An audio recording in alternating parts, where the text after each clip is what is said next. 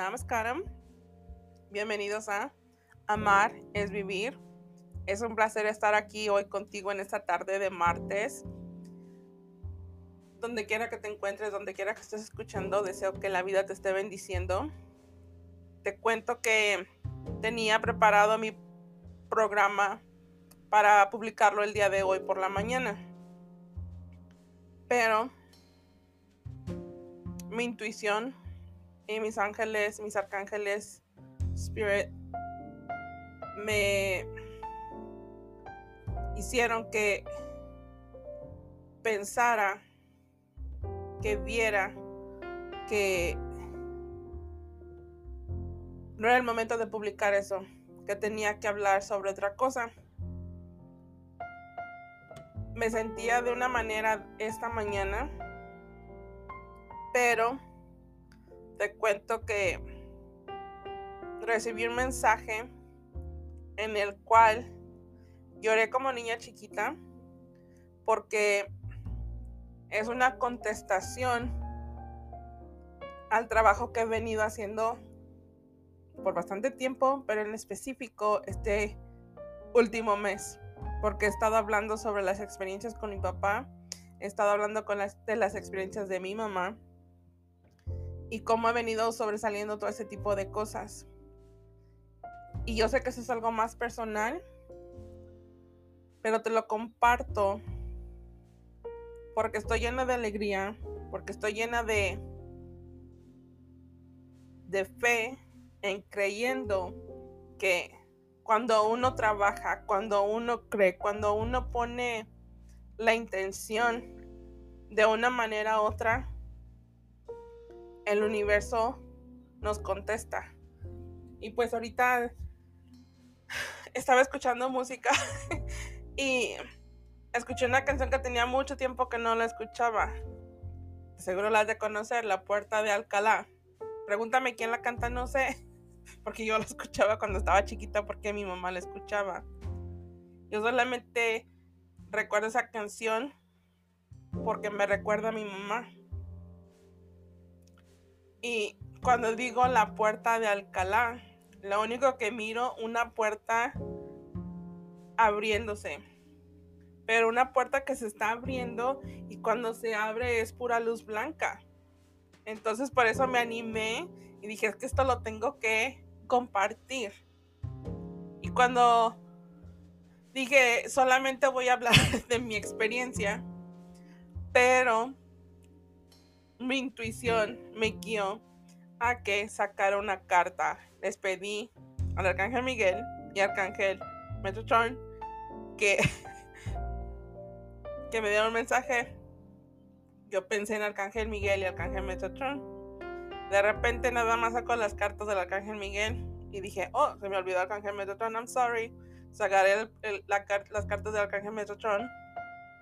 Y cuando la abro, me da una carta que habla sobre la sanación del corazón. Y pues para mí, te lo comparto porque razona con lo que yo estoy viviendo. Yo estoy sanando mi corazón.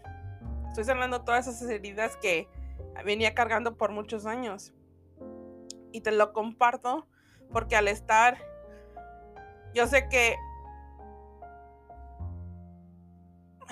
wow, estoy mirando la carta y es como un diamante verde. Y de repente se mira así como si fuera un camino, pero a la vez como si fueran dos pilares.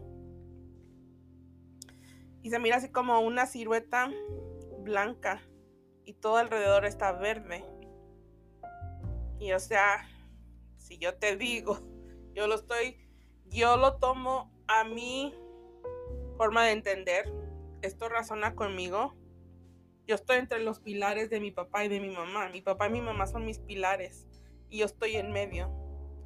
Y yo estoy siendo esa luz. Y no porque quiera creerme que soy acá todo. Pero porque valoro mi persona porque valoro mi trabajo que estoy haciendo. Estoy enfrentando mucho dolor. recuerdos, experiencias, como tú le quieras llamar. Y eso toma un gran valor personal que uno lo enfrente. Entonces, cuando yo miro eso, yo soy esa luz entre ellos dos. ¿Por qué? Porque la relación no terminó bien. Más sin embargo, yo estoy trabajándolo, no nada más para que yo sea sanada, sino para que todas las personas que fueron partícipes de esas experiencias también se sanen. Y hice una meditación la semana pasada y era una meditación que se llama Sanando el corazón con Arcángel Chamuel. Y mira la carta que viene el día de hoy. La semana pasada, pues yo hice la meditación, puse la intención de sanar mi corazón. El día de hoy recibo esa respuesta.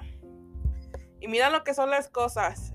Me fascina, o sea, es como que me sorprenden y cada vez que me sorprenden como siento como si fuera la primera vez y por eso me emociona.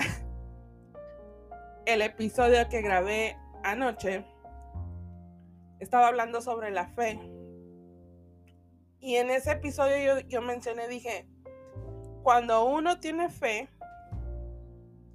y cree y abre su corazón para hablar directamente con el creador, con Dios, con el, yo le digo the source, the divine, y te abres y expresas hasta la mínima cosa, mínima cosa que tú sientes, sientes como que la respuesta viene rápido. No digo que, que siempre sea así, porque yo sé que a veces he pedido cosas y de repente se tarda, pero como es bien sabido, las cosas siempre van a pasar en el momento que tienen que pasar, no en el momento que nosotros queramos. Pero, pues me llena de alegría, me siento contentísima porque esta respuesta me está llegando rápido. No sé, o sea, empecé desde la semana pasada.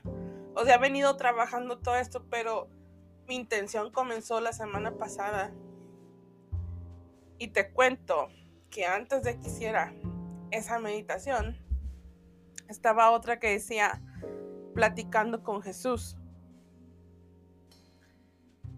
Y te prometo que fue una experiencia maravillosa. Porque pues te van guiando, es una meditación guiada. Y dice, siéntate en, en, la banca que está aquí, bueno, te dicen eh, como camines, bla, bla, bla. Pero decía que me sentara en la banca y Jesús se iba a acercar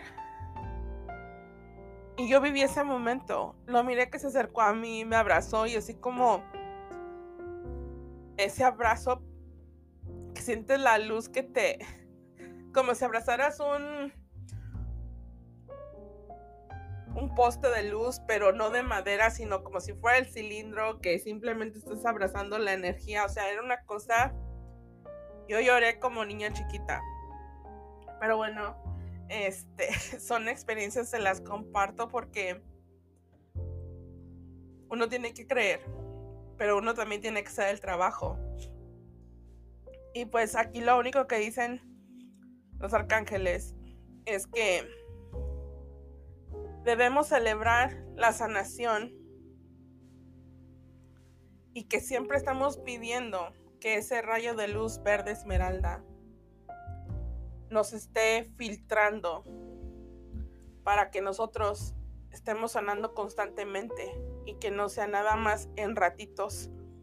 Y yo te voy a ser bien sincera, yo sí dije, ya deme un break, ya son, ya es mucho, o sea, un mes de constantemente, o sea, esto lo he venido sintiendo desde el principio de año, porque me han pasado diferentes pérdidas, pero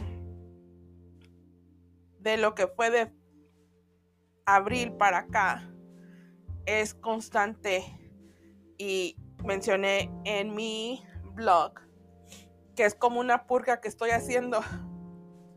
Y pues nada más imagínate cuando te tomas algo para que te limpies el estómago, como todo lo que sucede, pues es casi lo mismo. O sea, tienes que estar sacando todo ese cochinero que trae uno por dentro.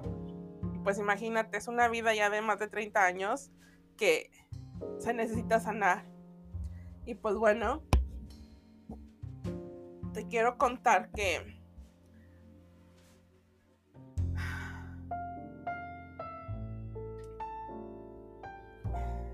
¿cómo te podré decir?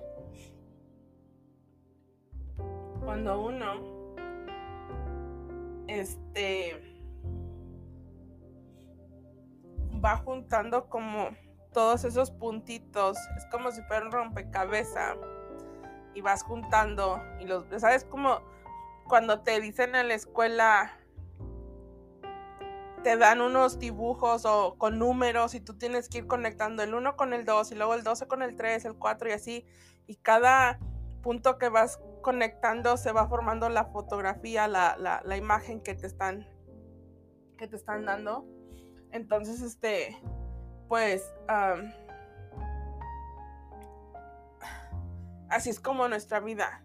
Tenemos que ir juntando esos puntitos uno por uno. No te puedes ir saltando a ver cuál está más rápido, o sea, para que puedas hacer la imagen lo mejor posible, tienes que empezar por el primero hasta que llegues al último. Y pues eso es lo que yo estoy viviendo el día de hoy. Sentía una gran necesidad de... No, no una gran necesidad. No sé ni por qué dije eso, pero I guess es como... Eso es lo que fue. Pero mi, lo que iba a decir es que... Estas dos últimas semanas estaba hablando sobre mis ancestros. De la relación, cómo fue con mi mamá y con mi papá. Y yo he comentado cómo fue la relación entre mi papá y mi mamá. Y si soy bien sincera, cuando yo tuve la conversación con mi papá, la primera vez que conecté con él en el 2017, él me dijo que cuando yo nací, él se sintió muy contento. Y eso para mí me hizo sentir que fui recibida con amor. Pero ahí terminó el día de hoy, pues yo no me esperaba esto. Estaba buscando algo y de repente me salió un mensaje. Decía que era una carta de mi papá, pero no era una carta directamente de mi papá, sino de su yo superior. Y tal vez tú creas o no creas en esto, pero para mí no hay coincidencias. Y ese, y yo sé y creo, con toda la seguridad te puedo decir que mi papá se conectó conmigo de espíritu a espíritu, no de cuerpo a cuerpo, porque si fuera sido de cuerpo a cuerpo lo hubiera mirado enfrente de mí. Pero se puede decir telepáticamente. Su ser supremo es el que me estaba hablando, lo que él realmente siente, porque a veces tu ego y todo lo que te pasa a tu alrededor te inhabilita o que no te permite expresar lo que tú realmente sientes. Y como lo dije al principio, toma mucha fuerza y fortaleza y decisión que uno lo haga, por más duro que sea. Pero dicen que, bueno, ¿qué importa lo que digan? voy a dejarlo ahí. Este. Sacaron. Lo que él decía es que el trabajo que yo estoy haciendo le está ayudando a él energéticamente. Y tal vez te preguntarás cómo tiene, cómo, cómo funciona eso, cómo es esto, cómo va a ser posible. Eso es imposible. Te puedo decir que sí es posible y no hay nada imposible. Porque yo estoy trabajando en perdonar. Pero no nada más perdonar para yo liberarme. Yo me estoy liberando y estoy liberando a las personas para que eso termine, como dijo alguien, tenemos que cortar por lo sano para como una sacar hasta las raíces para que ya no vuelvan a crecer, para que eso ya no se vuelva a pasar a las generaciones. Y si no recuerdas, te invito a que leas mis blogs o que escuches los otros episodios. Yo hablaba sobre eso. Que esto es algo que mi mamá comenzó. Mi mamá me decía, yo no quiero que ustedes se enfermen. Yo no quiero que mis hijas, hablando de todos sus hijos o que sus hijos tuvieran hijos de diferentes personas, que tuvieran una relación seria, que fuera una relación en la cual fuera un solo matrimonio. Y ayer platicaba con mi tía y le decía, es que cada vez adoro más a mi mamá, cada vez estoy más agradecida con ella por ese trabajo que empezó ella. Yo no lo entendía al principio, pero hoy por hoy te puedo decir que es de gran beneficio cuando tú empiezas a hacer todas estas sanaciones para que tus próximas generaciones, tus hijos, tus nietos, bisnietos y cualquier persona que se cruce en tu camino no tenga que pasar por estas cosas, porque ya son bastantes generaciones. Me decían el domingo que investigara en mi familia, con mis ancestros, desde cuándo empezó ese patrón de acciones, de este, creencias, de, ¿cómo se dice? Pues sí, de ir haciendo las mismas cosas que se siguieran repitiendo. Yo te puedo, excuse me, yo te puedo decir que en mi familia, lo dicen, mi abuelita lo decía jugando, mi abue, tan hermosa, decía, cuídate, ¿eh? porque de eso murió mi abuelita. cualquier cosa que pasaba así. Pues era, era, bien sarcástica mi abue. Y eso la hacía ser única. Pero recuerdo que un día mi tía me dijo, ten cuidado, porque esa enfermedad corre en la familia y te tienes que cuidar porque a tu mamá le pasó y a ti te puede pasar y a tus hijos. Dije, ni madres, a mí no me va a pasar ni a mis hijos. Luego, luego dije que no. Y luego, luego empecé, Arcángel Miguel, por favor, cancela, cancela, cancela. me río, pero pues, perdón que lo diga con estas palabras, dije, ni madres, yo no quiero nada de esas fregaderas conmigo ni con mi familia. Mi mamá dijo que no iban a pasarnos a nosotros y no van a pasar. Y has de pensar que qué incrédula, qué tonta soy al pensar eso. Pero hay que creer para poder verlo. Y hoy por hoy yo te puedo decir que hay personas que se cuidan de mi familia y dicen muchas cosas y terminaron enfermándose de esa enfermedad que corre en mi familia. Y no es que me esté, ¿cómo se que me alegre, que me esté burlando, no, sino simplemente que decía mi mamá, cuida tus palabras. Y ahora lo escucho de los ángeles, las palabras tienen mucho poder. Por eso hay que cuidar nuestro, nuestras palabras. Sí, o sea, yo soy habladora. De repente sí digo palabras, malas palabras. De repente me he cachado que estoy hablando en inglés y digo, digo una grosería y luego dije, ay, ¿para qué dije eso? Pero pues no soy perfecta. He trabajado mucho eso, todavía se me sale. Pero no las digo con, con coraje ni por hacer daño a nadie, sino simplemente se me salen. Pero, por ejemplo, en ese tipo de cosas, este, recuerdo que una persona me dijo, pues tú tienes que tener cuidado porque en tu familia existe eso de que tengan hijos y sean de madres solteras y esto y lo otro. Y dije, te quieren poner categorías o luego, luego porque vienes de tal familia ya eres igual que ellos. Y no, no debemos hacer eso porque todas las personas somos individuales y todos tenemos la libertad de hacer las cosas diferentes. Y por eso hace ratito decía, yo soy esa luz en medio de mi papá y de mi mamá. Porque de mis hermanos yo soy la que estoy trabajando en mí. Cada uno tiene sus propios intereses, pero este es mi, mi prioridad. Tengo bien claro que lo único que yo me voy a llevar de esta vida es mis experiencias y lo que he aprendido. Lo material se va a quedar aquí. Y yo prefiero... Hay personas que dicen, yo quiero dejar mi legacía. Y yo quiero que mis hijos esto, y yo quiero que mis hijos lo otro. O sea, tu legacía no es que le dejes el mejor carro, que les deje la herencia de millones, no.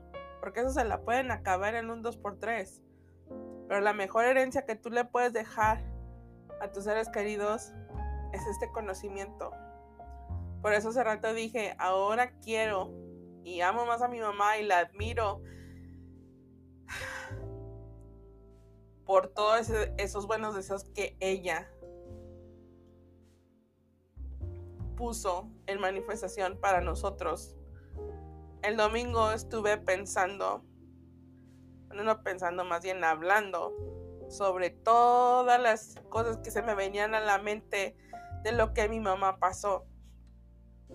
Y me agarré llorando y dije, es que cómo es posible, mi mamá se mereció una mejor vida y por qué no pude hacer algo más y esto y lo otro. O sea, luego, luego el ego empieza y la mente te empieza a querer jugar y decirte lo negativo.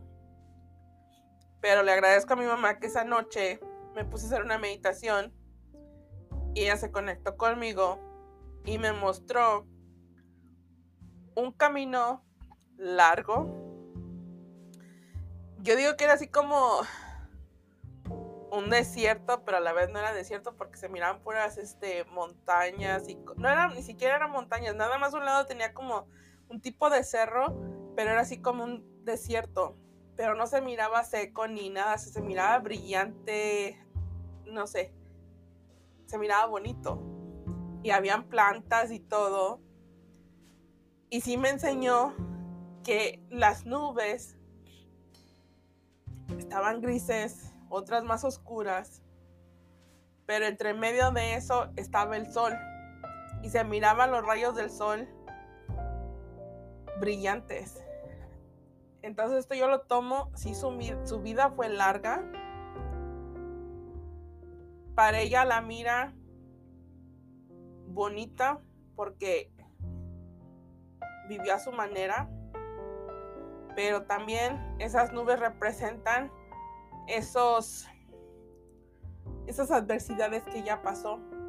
Pero en medio de todo eso había esa luz. Y digo que hay esa luz porque ella tenía mucho conocimiento. Entonces, pues, no sé, o sea, eso a mí me dio tranquilidad y sí me dijo que no sintiera culpabilidad de nada. Eso fue lo que mi mamá me dijo. Pero el día de hoy, esa carta que recibí de mi papá,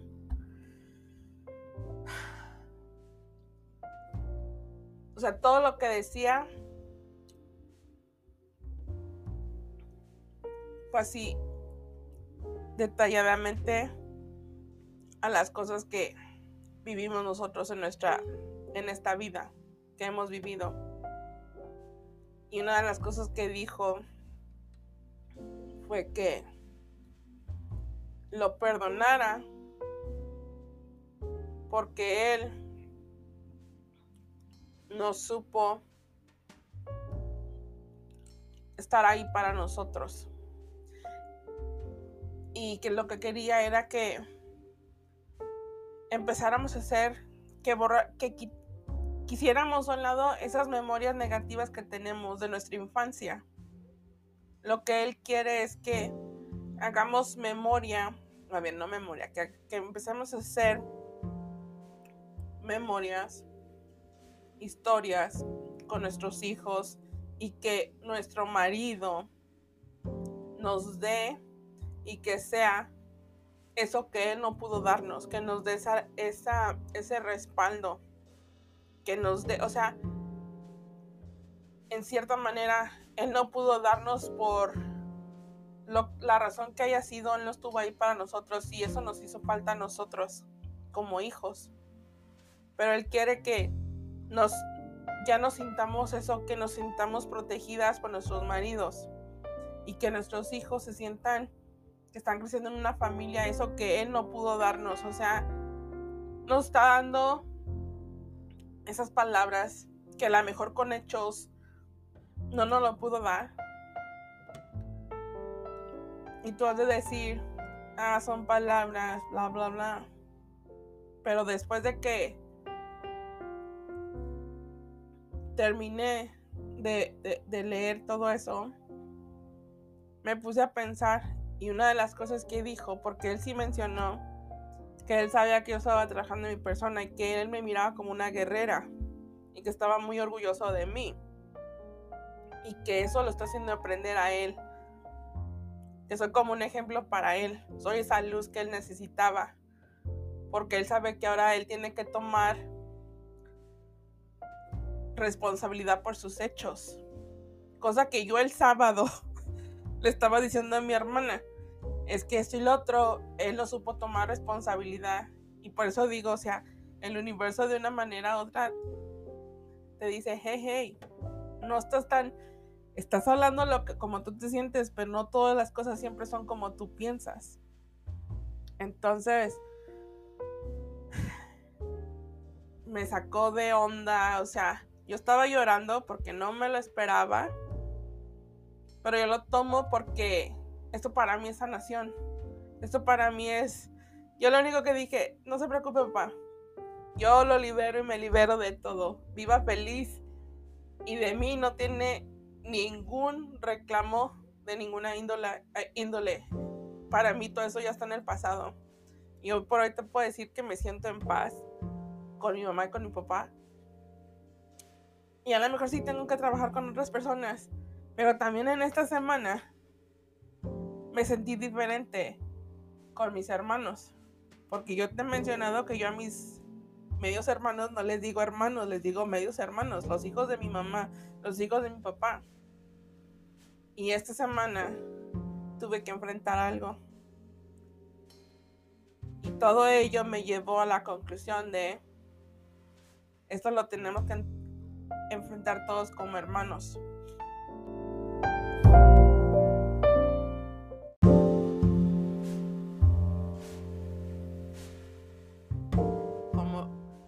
Los hijos de mi mamá. No como en el 2019 cuando estos son los hijos de y estas son las niñas. O sea, esa separación todo el tiempo. Y siempre dije que en ese momento yo permití por mi inseguridad, por cómo yo me sentía, por la manera que yo veía las cosas, porque en ese momento yo me sentía la víctima. Yo permití que todo el mundo tomara decisiones. Mis hermanas y yo no tomamos ninguna decisión. Entonces yo dije, ok, se nos está dando esta oportunidad y le dije a mi hermana, esta ocasión nosotros los cinco como hermanos vamos a tomar la decisión de qué es lo que vamos a hacer. Nos la traemos para acá, la dejamos en México, bla, bla, bla. Y quieras o no, pues todo eso te pone de cierta manera en un limbo de emociones. Porque el viernes cuando me recordó todo esto, yo viví como segundo a segundo el funeral de mi mamá. Entonces cuando platicaba con mi tía le estaba comentando, fíjate que así ya está me dijo, no, pero es que ya no es lo mismo, ya, ya el dolor ya no es igual. Dije, ni madres, el dolor es el mismo y yo creo está peor porque lo revives. Digo, es que uno no puede hablar si no lo ha sentido. Dije, a ti no te ha tocado vivir esto. Dije, simplemente el hecho de pensar. Yo te puedo decir, no que me enojé, pero simplemente digo que se me hace tonto que si existe esa, esa ley, como tú le quieras llamar, donde nada más puedes sepultar a una persona por tantos años, pues, ¿cuál es el punto de hacer todo ese gastadero? Pues mejor simplemente incinera y se acabó. Te evitas todo ese tipo de... Y por eso eso era lo que yo hablaba en mi podcast, el que iba a poner el día de hoy, de que debemos ser conscientes de pensar qué es lo que nosotros queremos para cuando se llegue el momento de nosotros partir. Porque muchas de las veces los que terminan llevando y padeciendo todo ese tipo de situaciones somos los que nos quedamos. Entonces es importante que tomemos eso a conciencia, que seamos claros qué es lo que queremos. Yo hablaba con mi hijo el domingo sobre ese tema y me dijo, bueno mamá, dice, ¿y tú qué quieres? Y no, yo que me incineren. Dice, ok, él ya sabe qué canciones quiere y toda la cosa. Le digo, yo quiero que se vistan todos de blanco. No quiero que anden ahí de negro. Le dije, pero yo quiero que mi vida sea una celebración. Y él me pregunta algo bien importante. ¿Y qué quieres que hagamos con tus cenizas? Dije, ah, caray. eso no lo había pensado. y o es importante que un niño me esté preguntando esas cosas a mí, pero lo agradezco porque está en todo y simplemente es para que nosotros lo pensemos. Es fácil decir, yo quiero que me cremen y ya, dijiste lo que querías, pero así con detalle, todo lo que te gustaría, o sea, que no te miren nada más como ya se murió, ya pobrecita sufrió, o el otro. No, o sea, que tu vida sea una celebración, que la celebres. Dicen que cuando fallecemos es nuestra graduación. Entonces nada más ponte a pensar. Cuando tú vas a salir de la prepa, cuando vas a salir de la escuela, la primaria, del colegio, de lo que sea, hasta del kinder, bueno, acá en Estados Unidos celebramos hasta porque salieron de la, del preescolar. Para toda celebración. Y les ponen su, su bata, su gorrito y todo a los niños. Se miran bien curiositos de, de la primaria igualmente, de la secundaria igualmente. O sea, es una celebración. ¿Por qué? Porque terminaste un logro en tu vida. Y qué mejor celebración graduarte porque terminaste tu vida y cuando estás trabajando y, enfrentando todas esas situaciones, o sea, todavía hay más que celebrar. Por eso digo que lejos de verlo como algo malo, porque yo le decía a mi hermana, oye, ¿y tú qué piensas? No, no, no, no, no hables de eso porque es como estar llamando a la muerte. No, no está llamando a la muerte, sino es simplemente decir lo que queremos. Con mi mamá igualmente, oye, mamá, ¿tú qué piensas? ¿Tú qué, qué quieres que pase contigo acá y ella? ella dijo lo que quería y yo el viernes cuando estaba leyendo su certificado de función y todo eso, dije, mi mamá se fue como las grandes. A mí, en su certificado le pusieron que, que terminó un, un, un, maestrado, que fue enfermera y dije, ah, caray, o sea, había mirado ese certificado, más nunca le puse atención a todo eso. Pero este fin de semana cuando me encontré con todo esto, así como que me tronaron el dedo o algo y se me abrió el panorama. Y pues ya ayer pude confirmar que gracias a Dios en el panteón donde está mi mamá, pues no se tiene que exhumerar. Entonces, estoy sumamente agradecida con la vida, con el creador, porque no tengo que revivir esto, pero sí sé que hay miles y miles de personas que tienen que revivir esto cada cinco años o cada después. O sea, hay personas que les cuesta y que viven el duelo por muchos años y que lo vuelvan a revivir. O sea, pues como que no se vale. Entonces, pues nada más este, te comparto esto como para que seamos un poco más conscientes y que no miremos la muerte como algo malo, que lo miremos como algo normal, porque tenemos que recordar que todos somos seres que venimos a esta vida a vivir, pero algún día vamos a morir. Bueno, no vamos a morir. Se va a acabar nuestro paso por esta vida y vamos a regresar a la vida eterna. Son, no hay que asustarnos. Yo nada más le digo, nada más, espérame, aguántame. A mí también faltan muchas cosas por hacer. Pero esa es mi comunicación con, con el creador. Cada, cada uno de nosotros debemos, como dije al principio, abrir nuestro corazón, expresar lo que realmente queremos, cómo nos sentimos y todo se puede. No hay nada imposible. Y el creador, el divine, es como nuestro papá. Es como cuando eres un niño chiquito le dices a tu papá, yo quiero una paleta o un dulce. Y te dicen, no, ahorita no. Pero otras veces te van a decir, sí, cómo no, vamos a comprártela y te sientes bien contento porque te compraron. Y fíjate que algo que me, bien curioso que me pasó, que no todo es feo con mi papá. Porque yo me acuerdo que le gustaba el fútbol y iba a veces los domingos a mirar el fútbol a la casa. Pero yo me acuerdo, me fascinan los jugos Tropicana, los que vienen como en un cartoncito chiquito con su popotito. Porque yo me acuerdo que mi papá me los compraba cuando estaba chiquito, muy chiquita. So, cuando yo los miro en la tienda y cuando los he comprado, o sea, es lo primero que digo, ay, yo me acuerdo de esto, o sea, es como revivir ese momento. Y hay ciertas comidas que digo, esto le gustaba a mi papá, o cosas así, entonces me encerré tanto en lo negativo, decir, mi papá no me quería, mi papá me quería robar, mi papá esto, mi papá lo otro, o sea, como todo era negativo, igualmente con mi mamá, todo era negativo.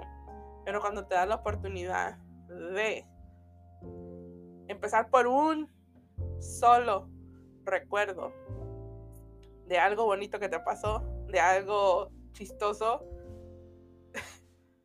de repente empiezan a aparecer más y más y más y todo eso negativo como que ya no es tan importante.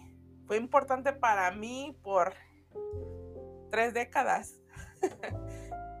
Pero al final del día, hoy te puedo decir que eso ya es así como una piedrita que ya la moví para un lado y, o sea, todo es diferente. Ayer cuando hablé al, al panteón, al cementerio, la persona con la que hablé me habló con una tranquilidad, me expresó y me explicó todo y me dijo, no te preocupes, este panteón no es, no, aquí no hacemos eso. dije, ok, muchas gracias. Le, le di le expresé mi agradecimiento por su servicio, porque todo este tipo de personas, ellos están haciendo un servicio a la humanidad. Ellos están viviendo día a día, minuto a minuto con la muerte. Y no directamente con la muerte, sino con el dolor de las personas. Entonces hay que pedir por estas personas también, con los de las funerarias, con los de la morgue, con todas esas personas que trabajan con todo ese tipo de cosas, porque esa energía es pesada y a veces cuando no sabemos y no te liberas de esa energía, pues te afecta.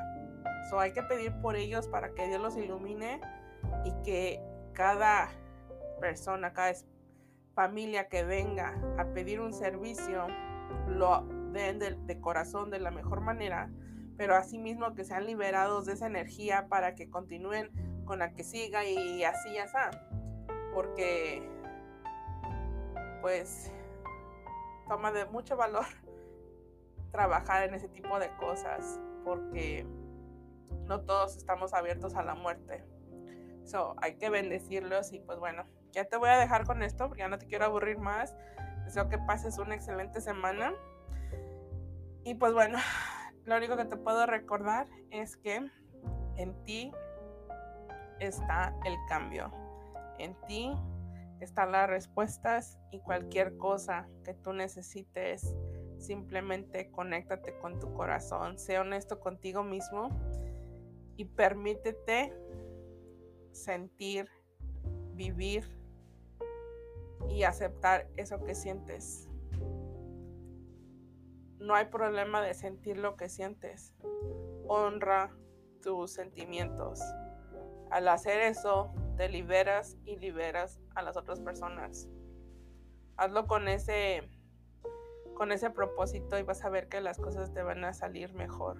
A lo mejor, como te dije al principio, duele, cuesta mucho y lastima mucho regresar a eso, pero como he dicho, la recompensa vale la pena.